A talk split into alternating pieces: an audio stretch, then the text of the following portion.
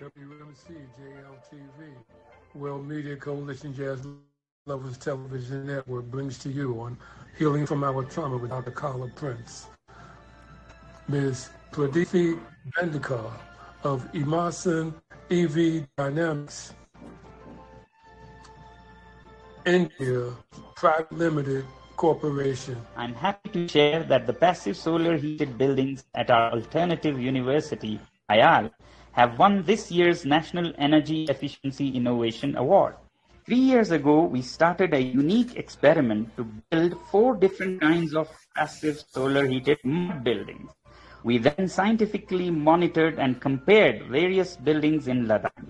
The results were fascinating. In January, the coldest month, while the solar buildings stayed between 18 to 25 degrees 90% of the time, the fossil fuel heated buildings stayed at around plus 10 and the unheated ones went down to minus 5. Speaking on their innovative, ecological, dynamic technology, Pradeepi Bendikar of Emerson of these EV buildings Dynamics. is that they are built with eco-friendly waste materials like clay, which is abundant in Ladakh, and straw waste that is rescued from burning in Punjab.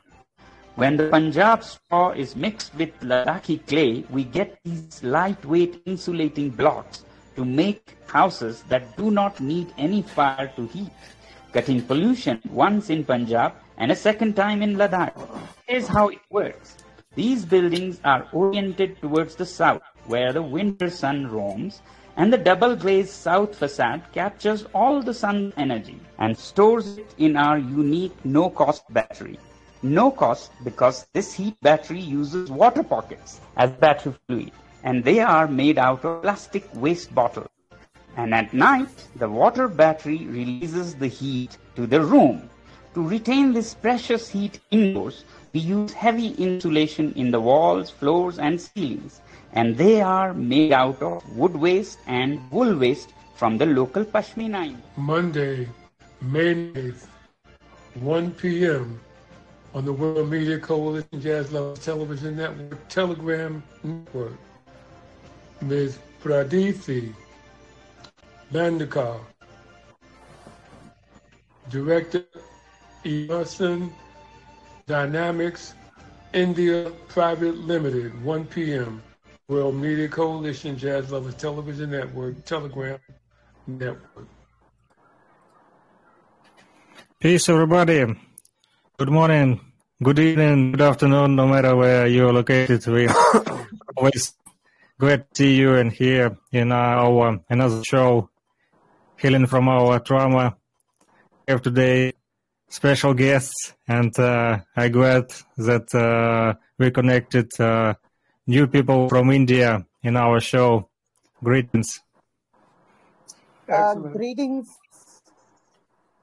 Yes, greetings, sir, and greetings, viewers uh, and the participants. Uh, I am Pradeepti Bandekar from India. I am uh, director of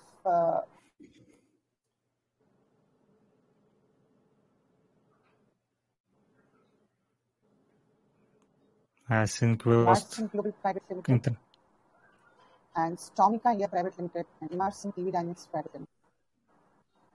Um, we are basically into smart and sustainable mobility, where we are a part of uh, uh, manufacturing of uh, electric vehicles, which is into mostly into electric cars and electric buses, which is into public transportation.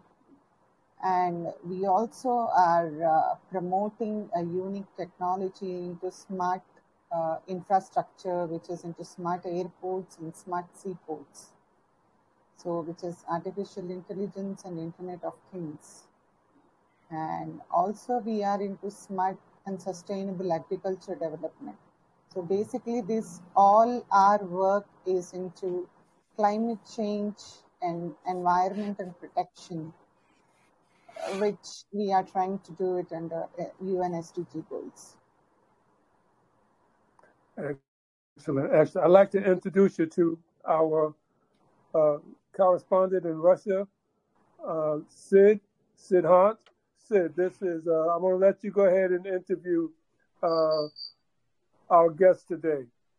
Sid is, Sid is one of our uh, correspondents, and he brings us information not only from, from Russia, but from India as well. So, Sid, go ahead, take Hey, the mic. uh, hey, uh, hello everyone. Uh, um, uh, namaste, Praditi, um, or uh, Julie, as we uh, saw from our uh, great scientist in uh, Ladakh in our video. I'm sorry, I got to cut you off for a moment because you, you made Praditi smile. She doesn't smile very much. You made today. And I met, yes, we definitely uh, met, and I found my voice, Van Miller's show. I'm sorry, sir. Go ahead. yeah. Uh, yeah, my name is Dant. I'm an Indian student in Russia right now. I, I study uh, in uh, I study uh, marketing and business administration in uh, oil and gas industry. So, k- so yeah, it's a kind of uh, like an energy market, uh, like it's part of still energy market. Yeah, uh, yeah, it's uh, it was very surprising to me because uh, I just found out only two minutes ago that uh, we are having this uh, discussion about this topic. Yeah, uh, I'm very happy that it was actually somebody from India and somebody like who uh, who works on the uh, engineering and uh, all the uh, innovative stuff. Yeah, it's it's quite uh, amazing. Yeah, and uh, yeah, one of uh, um, so my first question would be, uh, where are you based? Like, uh, are you focused only on uh, certain parts of uh, India, or are you just uh, going a pan India? Because in the video that was shown, like the technology that um, was used in Ladakh. It it used Punjab's um, what do you call them? The crop uh, things, uh, and uh, together with Ladakhi clay. But you cannot uh, do the same, for example, in uh, Gujarat because you don't have Ladakhi clay there. so, uh, like, is it more local, many local things, or is it something that more universal to whole India? No, because see, we uh, actually we are into specifically we are more into um, electric vehicle manufacturing. Okay, so when it comes to electric vehicle manufacturing, so yeah, definitely we are planning to establish a few CKD plants in India and also in Asian countries. So we we are in the uh, you know in the process of discussions with a uh, few um, you know companies and ministries. So we are just waiting for uh, something to get very discussions to get very concrete so that we can uh, you know um, um, establish such kind of uh, um, assembling units in different parts of you know Asian countries wherever we are discussing. Uh, I see. Uh, that's great. Uh, so, uh, yeah, my next question, I guess, would be about uh, public transport. Uh, yeah, I guess that uh, uh, first uh, change in India uh, sh of shifting into electric public transport would come from cities. Uh, can you please uh, tell us uh, about uh, major Indian cities and what is the current status of uh, electric uh, vehicle? Uh, Yes, in different parts. Yes, uh, in different parts of uh, you know uh, in the cities, uh, both in urban and rural, uh, in India, like we could see that uh, you know public transportation is very much required, and the advancement in public transportation and uh, research development in public transportation is very much required. So we are currently concentrating both in rural and urban, and uh, we have a very uh, amazing model of uh, vehicle which you know is customized according to the um, seating capacity and requirement of uh, uh, you know uh, that particular city or public to that particular in that particular city. So I mean that we are very good uh, in customizing the vehicles according to the requirement of both public and private. See, that's great. And uh, yeah, I guess uh, I will continue with the uh, public transport uh, because uh, here in Russia, uh, in Moscow, um, like it was a couple of years ago that uh, also electric buses were introduced, and like one of the major problems with them was that like the battery capacity it was not basically enough for a city like Moscow. So um, basically, you had the situation where uh, a bus just uh, stopped in the middle of the road, and uh, that caused a lot of problems. Um, uh, yes. Uh, yes, earlier it was the uh, that kind of problems like charging and battery problems were there but now there is an advancement like, you know, one charge will take you to 300 to 400 kilometers depending upon the, you know, um, mm, battery capacity. And the charging infrastructures also have developed a lot. And, uh, you know, uh, when it comes to public transport, one charge, uh, like, you know, it would, um, one time charge it would give to, you know, there is advancement in such kind of facilities where um, one charging station could charge uh, you know five to ten buses in in that time so what i mean is that they the advancement um, uh, leads to definitely um, you know uh, there are uh, very good or uh, um, where the whole world i think is you know moving towards this uh, electric buses and hydrogen fuel buses so we are working also, you know, upgrading our, ourselves into hydrogen fuel buses also. So the company which we are partnered with uh, is also into hydrogen fuel cell buses. So I think uh, we are on the right track of, you know, uh, uh towards the goal of uh, climate change and environmental protection, what I feel. Oh, that's uh, yeah, that's uh, great. Uh, and uh, I, could not eh, go much into technicality yeah. Uh, when you asked me the capacity of the you know uh, batteries and charging stations. So that again, my technical head or technical team would answer that. Um, it's perfectly all right because uh, none of us here are uh, experts too. uh, yeah, you mentioned uh, hydrogen fuel. Uh, yes. Yeah, so yeah, so yeah, I know that uh, green hydrogen and other technologies are um, um, currently in development, are rapid, rapidly developing actually yes. too, and yeah uh, my question from like person who is not really from that sphere is uh, won't uh, wouldn't hydrogen fueled uh, vehicles and uh, electric fueled vehicles uh, like be concurrent like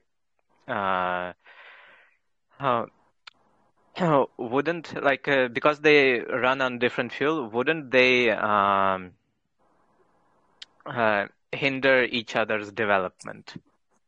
No, uh, I think uh, uh, hydrogen fuel cell in mobility and hydrogen fuel cell in every field, I think uh, every energy related field is advancement and um, the future, what I feel is.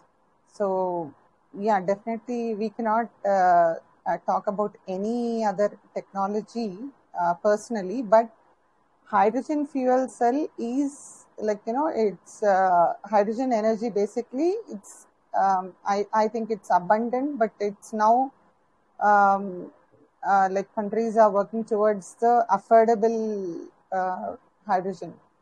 So we are also a part of uh, um, hydrogen production and hydrogen application in different like um, different fields in mobility and waste to energy so um, still we are working Huh.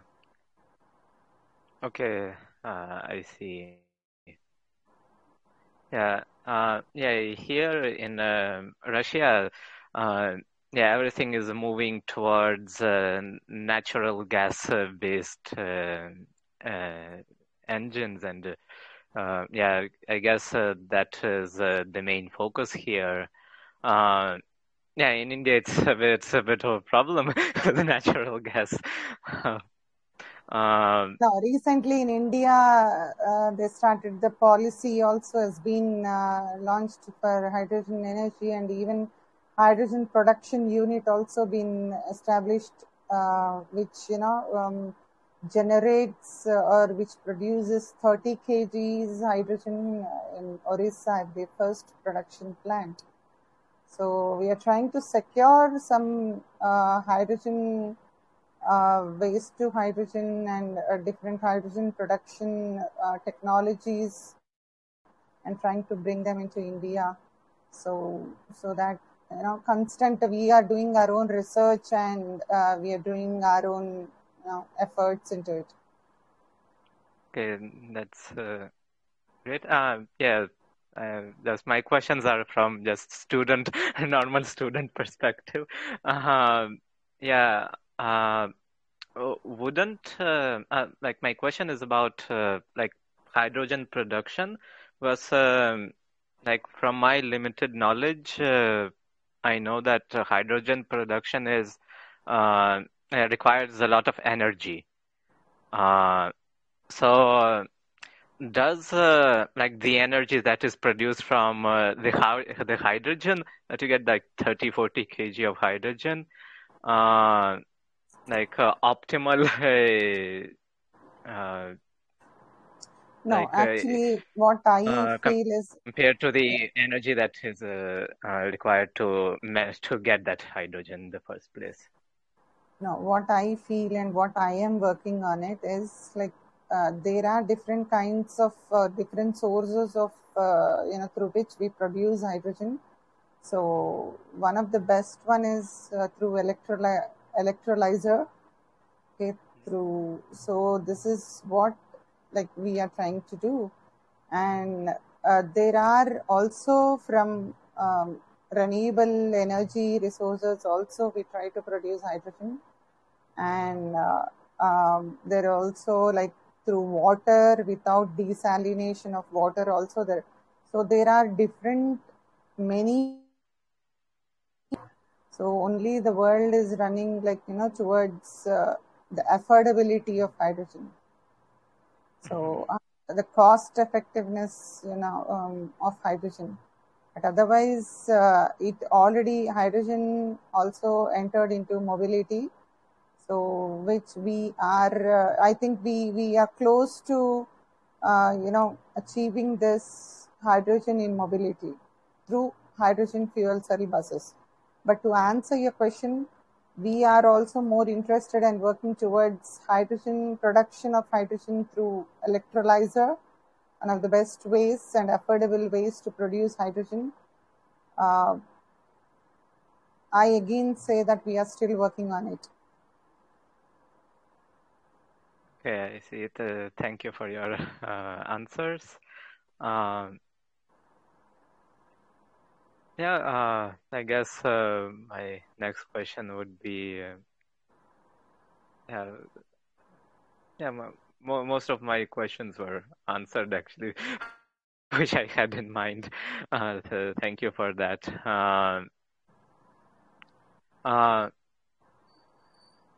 Yeah, uh, yeah. You mentioned uh, that uh, you're talking with uh, some uh, Asian countries uh, and building manufacturing pla or assembling units there. Um, yeah, what is like rough current situation of EV EV there in those countries compared to India? No, uh, what I found is every country is looking towards this, spe- specifically in public transportation.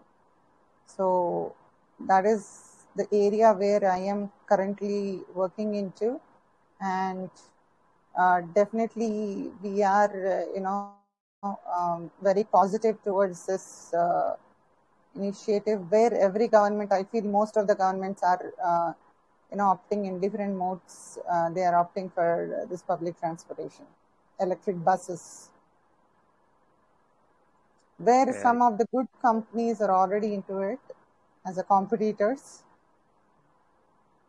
Yeah, still we are in the competition. Well, uh, healthy competition is always good. Yes, yes, yes, healthy competition. We need to definitely. Yeah. Uh, okay. Uh, yeah. Okay. All, all of my questions are, which uh, are popping up in my head, are kind of uh, from a different field, so I, I will not ask them. um, yeah. Um, yeah, Makubo, I'm out of questions. so thank you, Praditi. Aditi, You're welcome. Yes, what, sir. what actions can can be applied to developing nations with the technology that you're speaking about? Uh, I I am sorry, actually, I could not hear your uh, complete question. What applications to developing countries can the technology that you're developing uh, be employed? No, first thing, I am not developing anything, any technology. I just partnered with already developed uh, technology, which is into commercialized technology. It's into commercialization. It's not into pilot again. So we are trying to promote electric bus, uh, public tra- transportation, you know, wherever is required in the world. So actually, it's a global company. Still, we are trying to promote it in Asian countries. I see. I see. The electric buses, their their power grid is contained within the bus themselves uh, and batteries. Uh, yes, they are inbuilt batteries, and there are separate uh, um, charging stations for them to charge. Excellent, excellent. And what is the the uh, the radius in which these buses can travel uh, without before they need to be charged again? I'm sorry, I did not get the question, sir. Uh, he, he's asking about uh, a radius or distance uh, which uh, these buses can travel. No, it depends upon the seating capacity. It depends upon the uh, type of bus and the battery capacity. So normally a 12 meter bus, it can travel up to 300 to you know 400 kilometers per one charge. I believe basically this is you know uh, basic. Uh, not sure if I'm giving the specific ones. It depends totally depends upon the seating capacity and the requirement. Okay, so the the total financial outlay to develop a fleet of buses with the charging stations. What is the estimated dollar amount? Okay. You mean to say total uh, uh, establishment of the production unit or manufacturing unit? Yes. That I'm not sure about. I'm sorry? I said I'm not sure about the numbers. Okay, okay. There's one question I want to ask you about the heat wave that is that is affecting parts of India. How is that impacting on the environment, and what is the the solution that the government has to address being able to assist the people with that? Yeah, definitely. The heat wave, uh, comparatively, uh, uh, the other uh, like years, previous years, uh, we we could see the temperature, you know, uh, increasing this year. I think they, there may be many reasons. one of which will be the global warming, um, and the government I'm not sure really what it is doing. Okay. I cannot speak now about government. Yeah. Not a, not a problem. Well, I want to thank you for being part of the production today. I know you have a busy schedule and you have to do some other things. It's my honor. I'm sorry? I said it's my honor to be present here. Excellent. Thanks you. It's, it's an honor for us to have you. And I'm glad you had a chance to interact with, with Sid Sid, you want to give us an update of what's happening in Moscow? Or are you still uh, in Moscow? No, uh, I'm in Ufa. Uh, yeah, I was in Moscow two weeks ago. Yeah, but uh, now I'm in Ufa. And uh, uh, yeah, Russia is just celebrating its long holidays because every year from 1st May to 10th May, it's like a long period of holidays here because uh, 1st May is Labor Day, International Labor Day, and 9th May is Victory Day. So that was when uh, Hitler, um, like not Hitler, but the uh, Nazi army, they surrendered, and uh, uh, and uh, this day is very important for Russia because Russia was had the heaviest amount of casualties uh, in uh, in that particular war. And today was uh, basically the parade. Um, yeah, I have not watched the Moscow parade, the main one, because at that time I was uh, uh, on our local parade selling the um, uh, like the hats, uh, like the army hats, uh, to children and their parents. Um, and yeah, today like it was. Uh, it was good because uh, yeah there were like the aeroplanes like it was actual festival um, and yeah, it was very nice seeing a lot of people again in the street because uh, in the last couple of uh, weeks, like even in Moscow, suddenly everybody just disappeared. I don't know where, but like even like in small city like Ufa, both in Moscow when I was there, like it was empty. Like people were not there. Um, I don't know what happened, like, but uh, just uh, there were no people at all. Like uh, no, there were people, but compared to it, was like uh, a stark difference. And uh, yeah, now during this festive season, the, I can see people again, and uh, and uh, whatever the reason was for their disappearance, uh, I guess it it faded away. That's why I'm happy. I see. I see. Well, thank you. Um, Brixton, you want to give us an update Uh, Sasha, you, your microphone is off. Yeah, thank you. I want to ask Sid about this picture. He sent it uh, in uh, April. What uh, this event about? I see you with uh, some paper. You have graduation or something else? Ah, no, it, it is not graduation. Uh, it is uh, like it. It was a quiz uh, like uh, in our university, uh, you can you have very like very rich cultural life. Like students can do literally anything. The university will support them with money and everything.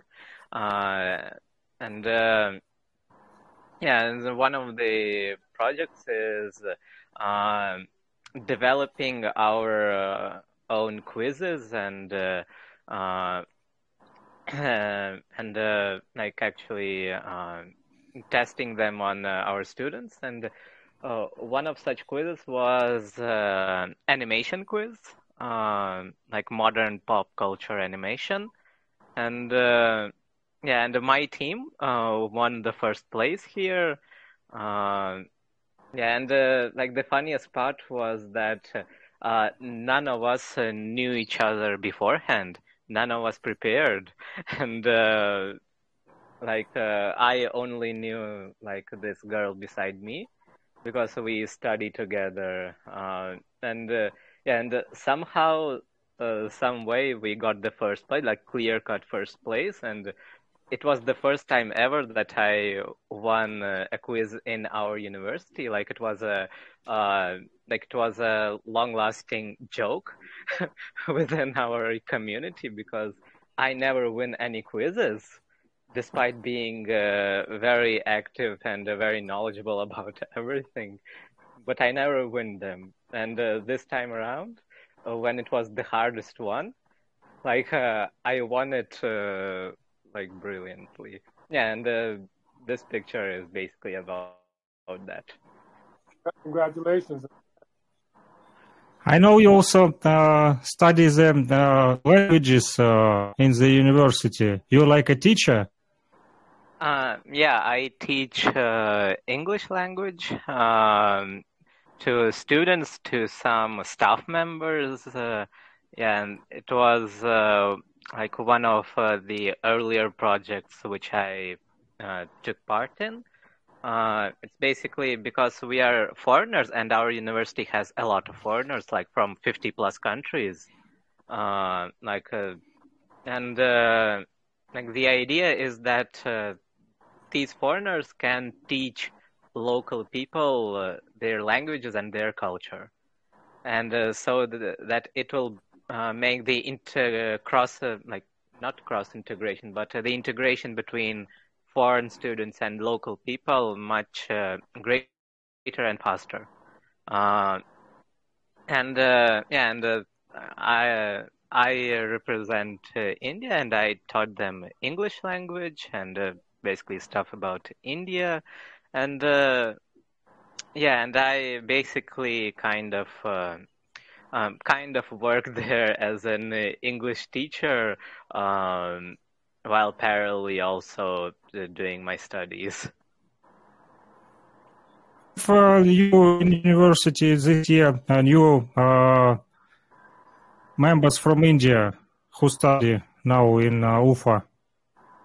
Uh, no, like uh, there are no students from India, unfortunately, in my university, despite yeah, like for the context, uh, um, our university, uh, Ufa Petroleum University, is the second best petroleum university in Russia. And uh, like no Indian studies here except me. Like everybody is only, yeah, and you must we must proud of you because uh, you're not only the one you're a special Indian uh, student. Uh, you mostly uh, the famous Indian student. Uh, I can explain what uh, Siddhant know everybody in uh, Ufa in uh, Petroleum University. He not only the teacher, yeah, proud of him because uh, he not only a teacher of languages, he also uh, in my team of uh, students, uh, Nefti Radio, Radio Duck uh, Online, it's a students radio station where we play music that collects the students and you see now the seat in the studio of uh, Museum of Sound in Ufa where today we have uh, the base uh, headquarter.